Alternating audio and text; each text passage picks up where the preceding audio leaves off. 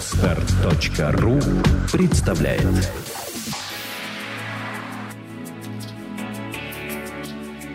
Добрый день, дорогие слушатели. С вами подкаст э, «Психология, миф и реальность» и его бессменные ведущие Александра Иванова и Андрей Капецкий. Здравствуйте. Добрый день. Сегодня у нас очередные истории из практики, из э, практики Александры. Мы хотим у Александры спросить, какие интересные истории сегодня вы нам приготовили? Давайте я попрошу Андрея мне помочь, э, и как бы, может быть, он немножко направит мою мысль, что бы он хотел узнать, потому что практика у меня очень обширная, и, может быть, мне чаще приходится рассказывать истории из практики, чем остальным э, нашим специалистам, по причине того, что я, наверное, говорю хорошо, уже натренирована. Хорошо, давайте что-нибудь спортивное. Вот картинг, давайте вспомним картинг. Мы им довольно много занимались. Давайте поговорим о картинге. Есть там истории какие-то интересные? Да, картинг, картинг, картинг. Первая такая история. Это вообще первое мое прикосновение к картингу. Это февраль месяц, февраль месяц 2013 года. Вы знаете, вообще история выглядит следующим образом. Ко мне а, пришел один гонщик, который когда-то выступал в картинге, потом ушел в шоссейные кольцевые гонки, просто пришел э, со своими какими-то проблемами, со своими. Он пришел за помощью, по совету друзей, я начала с ним заниматься, и вот узнала, что вот он, собственно, гонщик, и, а у меня в опыте не было еще никого из технических видов спорта. 15 видов спорта на тот момент я уже освоила и познакомилась с этим, а вот технических видов спорта, ну, не было у меня в опыте. Я говорю, слушай, пригласи меня, вообще посмотрю, что это такое. А зима, я говорю, а где же вы ездите? И я к своему стыду и удивлению, и на свою радость узнала, что, оказывается, есть в Москве крытые, закрытые под крышей гоночные трассы. Попадаю я в лучшую московскую трассу, в лучший картинг-клуб, э, крытый, в Форзу. Прихожу в Форзу, смотрю, как это все происходит, воодушевляюсь и говорю, дайте попробовать, поработать. Ну, на что мне этот гонщик говорит, ты на меня не действуешь. Ну, знакомая история, да, очень многие люди говорят, что... Ты на меня не действуешь и вообще... То самое горе от ума. А вот, вот не действуешь. Меня это задело. И я думаю, ну как так? На всех я действую, а на этого не действую. Ну что, он особенный, что ли? И он говорит, слушай, ну, а давай я тебя, вот я всех гонщиков знаю, тебя вот с кем-то познакомлю, может, кто-то согласится. И зовет одного парня, говорит, Ром, иди сюда. Тут девушка исследование проводит. Надо помочь. Так мы познакомились. Известный московский гонщик Роман Кирюхин. Я, в общем, говорю, да, Рома, вот мне интересно, я психолог, хочу исследование провести, мне интересно подобрать методику для подготовки гонщиков. Пообщались, он, конечно, скептически отнес, как все, это нормальная абсолютно человеческая реакция. Я подготовила некоторые тесты, и мы начали тесты. Для тестов были использованы одноглазые подшлемники, когда перекрывается сначала один глаз, потом другой глаз, и э, после этого подшлемники снимаются, и пилот э, уже опять двумя глазами едет. То есть тесты выглядели каким образом? Гонщик садился, ехал 10 минут разминочный заезд э, двумя глазами. Второй заезд он ехал без правого глаза. Третий заезд без левого глаза. И четвертый заезд опять двумя глазами и фиксировались его ощущения, которые он отмечал в карте трассы, где у него дискомфорт. В общем, все четыре измерения а, были разные и по траектории, и по сути происходящего. И последний четвертый заезд качественно менялось восприятие собственной деятельности у гонщиков. Там участвовали еще другие гонщики, помогали мне, потому что было несколько подшлемников. Но вот Рома был самый выдающийся, потому что когда открыли оба глаза, открыли ему оба глаза, на четвертом заезде он выдал очень высокую скорость. И вплоть до того, что он э, даже, знаете, когда он снял подшлемник, свой шлем, пришел после четвертого заезда, я включаю диктофон и говорю, как ты себя чувствуешь? А он на меня с такой ненавистью, знаете, смотрит. И это у меня на диктофоне, кстати, есть. Я говорю, слушай, ты на меня смотришь, как на палача. Он такой, м-м-м". это такое мучение было. Оказалось, что он, когда раскрепощен, едет с очень высокой скоростью. С такой скоростью, что а вот, ну, он как бы раньше никогда не ездил, и было страшно въезжать в повороты. Немножко по-другому свои навыки человек оценил. Ну и вот. И вот как-то мы начали с ним дружить. Через некоторое время, по начала марта месяца, очередной э, этап э, чемпионата микс в закрытых трассах. Это практически первенство Москвы или, может быть, чемпионат Москвы. Очень популярный турнир. Среди любителей, насколько я понимаю. Да, да? среди любителей, да. И Рома э, едет, и он говорит, я вот, ну, волнуюсь. Говорит, может быть, я же вот с тобой немножко поработал уже, и знаю, что мне бы вот успокоиться просто, и я тогда вообще поеду он говорит, я знаю, все гонщики волнуются, все абсолютно волнуются, у всех такой вот адреналин в кроме. Он говорит, ну мне бы чуть-чуть хладнокровие, я прям, вот мне это очень нужно. Я говорю, нет проблем. За три дня до старта я приехала, мы сделали первый тестовый урок прям на трассе, собственно, чувство покоя в кафешечке. И он почувствовал себя лучше. Он почувствовал, что можно без неприятных эмоций, без адреналина ехать и машина становится более послушной. Немножко угол обзора расширяется. Это вот то, что отметил гонщик. Он сказал, я шире вижу. Я предсказываю ситуацию гоночную. Я мыслями не вот здесь и сейчас, а я, готовясь к повороту, я уже мысленно в следующем повороте. То есть я уже его в уме проехал, и как бы я успеваю строить трассу, опережаю гонку, хотя и так скорость достаточно высокая. Я отметила про себя, что ну, талантище, потому что на самом деле должно быть очень развитое образное мышление, чтобы вот буквально за один какой-то урок э, к таким результатам прийти. Мне это было очень приятно. И когда гонка состоялась, очередной этап, Рома нас пригласил, я приехала с Анной, нашим специалистом проекта. Э, она тогда была моей помощницей. Э, мы приехали вдвоем. Гонки ночные в Форзе. Мы приехали, а там, в общем, куча мужиков, рай для девчонок незамужних. Куча там 27-30 э, лет ребята, э, увлеченные, красивые, спортивные, подтянутые, куча холостяков. То есть, в общем, девчонки, если что, там вот они водятся, эти пацаны. Значит, мы приезжаем туда, тьма народу, а надо как-то вообще чувство покоя делать. А он не может сосредоточиться час до там брифинга и старта, и вообще что-то надо сделать. И вы знаете, мы провели процедуру чувства покоя вручную. Внимание же, основная функция мышления, которая используется для успокоения, как сосредоточить внимание. Если я подойду сейчас, прикоснусь рукой, допустим, положу руку на коленку, значит, все внимание переключится туда. Где мои руки, там и внимание. И мы, значит, в четыре руки с Аней вели э, руки по телу, да, и, в общем, помогали выполнять эти умственные операции. Вручную переключали внимание. А он уже был в экипировке, все. И вот когда он глаза открыл, и мы такие смотрим, переглядываемся с Аней. У него прям, знаете, вот, ну, чемпион просто. просто чемпион такой вот, мэн такой, знаете. Аня мне показывает глазами, может ему сказать, я ей говорю, нет, ни в коем случае, вот просто надо человека отпустить, все. Он поехал на старт, знаете, а холодно, все-таки сама кафешка прогревается, а там-то хоть дизеля работают, но все равно там гораздо холоднее. И пока трасса прогреется и так далее, а он первый ехал. И вы знаете, меня, конечно, потрясли вообще цифры. Что он там вытворял на этой трассе? Знаете, это было потрясающе. Он стартовал последним, с каким-то большим штрафом, потому что на предыдущем этапе его команда выиграла. И они мало того, что 12-ми ехали, так еще в отставание в два круга. Вы знаете что? За вот эту первую сессию, порядка 40 минут или 50 минут, он ехал первым он приехал на пит-стоп, на смену пилотов, на пятом месте, можете себе представить, с рекордом круга, который долго не был побит. И на пит-стоп он приехал, вот я говорю, пятым. И в конечном итоге их команда выиграла. Потом я уже познакомилась с командой. Тогда они выступали под маркой 4WD с этим названием, а потом они пришли к нам в полном составе, как сквадра. Ребята, в общем, этот заход такой, знаете, промо, такой оценили. Но это связано не то чтобы с технологиями чувства покоя, это связано с талантом Ромы Кирюхина. При этом он, в общем-то, очень талантливый тренер, очень талантливый тренер. Если говорить о картинге, то этот сюжет достоин вообще фильма, о том, как это происходит. И у меня есть интервью также на диктофоне.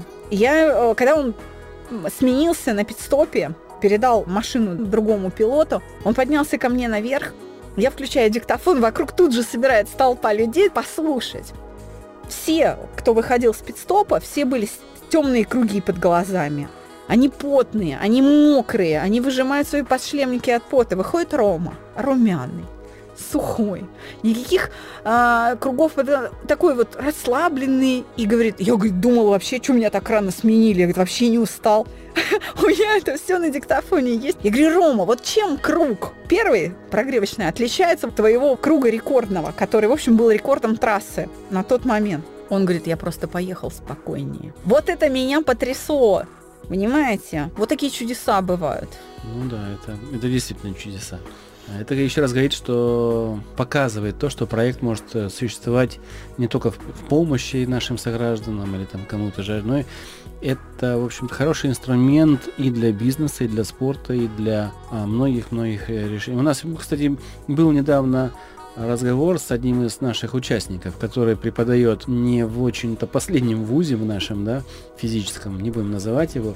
Плюс он работает в очень серьезной организации, которая с IT-технологией связана. И он мне сказал, что если бы я не прошел курс, то я бы не взялся бы за решение очень серьезных проектов, потому что понимал, что там будет очень много переживаний, столкновений.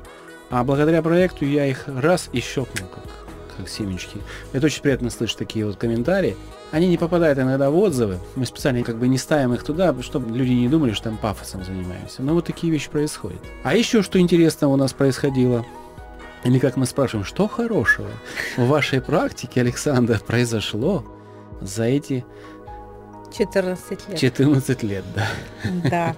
Я сейчас не вспомню, какой это был год. Это, наверное, был 2005-2006 год. Это было давно. Давно-давно одна моя подруга, она, как бы сказать, у нее история жизни очень интересная. Она обратилась ко мне в очень сложный период своей жизни. История у нее жизненная такая. Лет с 17-18 она встречалась э, с парнем. Встречалась вот у них, как бы был роман, и э, любовь, э, морковь и все такое. А парень очень своеобразный. Любитель грибочков галлюциногенных перекусить.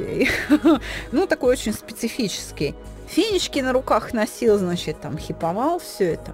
На а, руках или на шее тоже? Ну, уж это я как бы не помню. Но вот, вот такой вот товарищ интересный, творческий. Не встречались, встречались, встречались, и она беременеет. На что он ей говорит, тебе помочь деньгами на аборт? Лушу накрыла. А, на тот момент я не была психологом. Помочь ей не могла. Это мое там темное адвокатское прошлое, так скажем подругу мою накрыла, и, в общем, она входит в отношения с другим мужчиной.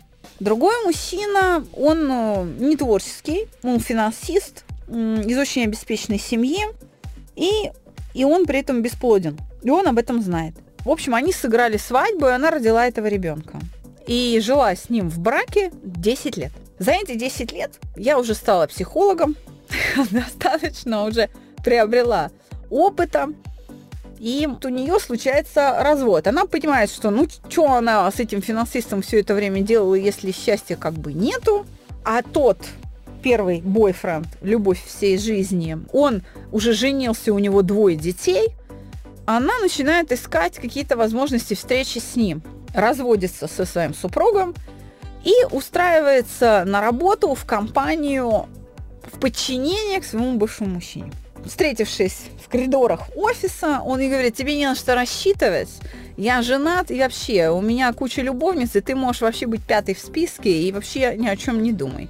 На что она принимает такое решение, ну, пятый так пятый, но лишь бы поближе. И вы знаете, она не мытьем, так катанием в этом рейтинге продвигалась. В общем, она продвинулась до статуса как бы э, первой любовницы – Чувства вспыхнули вновь, я бы так сказала. И он начинает решать для себя вопрос, разводиться ли ему. В итоге он избавился от жены, от детей, а он очень, еще раз говорю, он очень своеобразный товарищ, ну так мягко скажем. Она переезжает к нему с их общим ребенком, которого вот она родила в браке с другим мужчиной, но он знает, что это его ребенок. В общем, вот 10 лет или там сколько разлуки. И вот они, значит, опять встретились. И стали вместе жить. Вот они там полгода или сколько живут вместе, у нее день рождения. И в ее день рождения он приводит в дом любовницу и говорит ей, дорогая, познакомься, это Наташа, сегодня она останется ночевать у нас. Она стоически это стерпела, но попойка дружеская закончилась избиением, и эта моя подруга приезжает ко мне ночью в слезах, в крови, я подчеркну, в крови, приезжает и говорит, вот я его люблю, хочу быть с ним. Я говорю, ты вообще видишь реальность? Ты ее видишь? Она говорит, реальность я вижу, но он не такой. Я говорю, замечательно. Что будем делать? А она говорит, я не знаю. Ты волшебница, ты должна что-то сделать. Знаете, она, я ее оставила себя жить, она жила со мной в моем доме два месяца. Два месяца каждый день. Каждый день. Мы работали над собой. Она исписала кучу дневников. Кучу дневников. Мы разобрали все ее переживания, все, ну, как бы все, что только можно. И как только она успокоилась, я увидела, что она стабильна.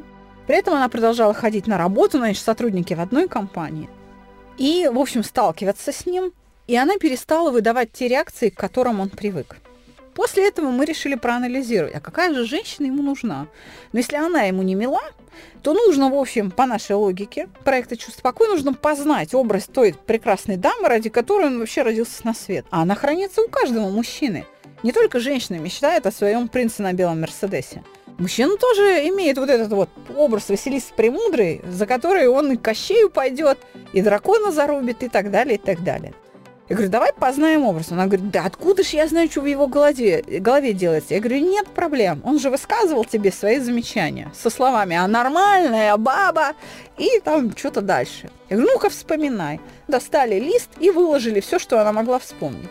Я говорю, давай теперь читай. Значит, выяснилось, что все, что в его понимании требуется, она вполне может выполнить. Отказаться от джинсов в пользу юбки, не подвязывать волосы, а ходить с распущенными, сделать, наконец, маникюр.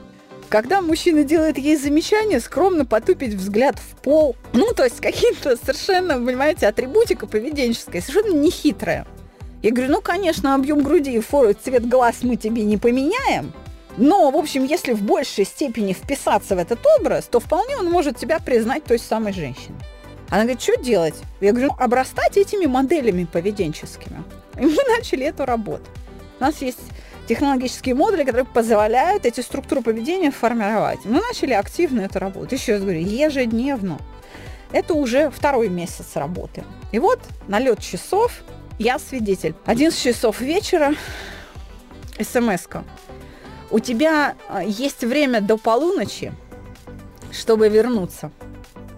Она читает мне эту смс вслух и говорит, я не поеду. Я говорю, да? А что это? Она говорит, да, мне кажется, он пьян, он не подумал, что он пишет. И решила не обращать на это внимания. В пять минут первого последовала следующая смс -ка. Я разочарован. Когда она пришла на работу, он сказал, что не спал всю ночь. И что она не оправдала его ожиданий. В общем, а, история закончилась тем, что еще через месяц она все-таки переехала домой, перевезла туда ребенка, они зажили. Еще через месяц она мне звонит со словами, ты знаешь, я себя чувствую женатым мужчиной. Я говорю, поясни. Она говорит, смотри, какое дело. Во-первых, я беременна вторым ребенком от него. Во-вторых, я прихожу домой в 7 часов вечера, он встречает меня дома в фартуке, со словами «Я приготовил твой любимый супчик, иди мой руки, ешь, пока не остыл».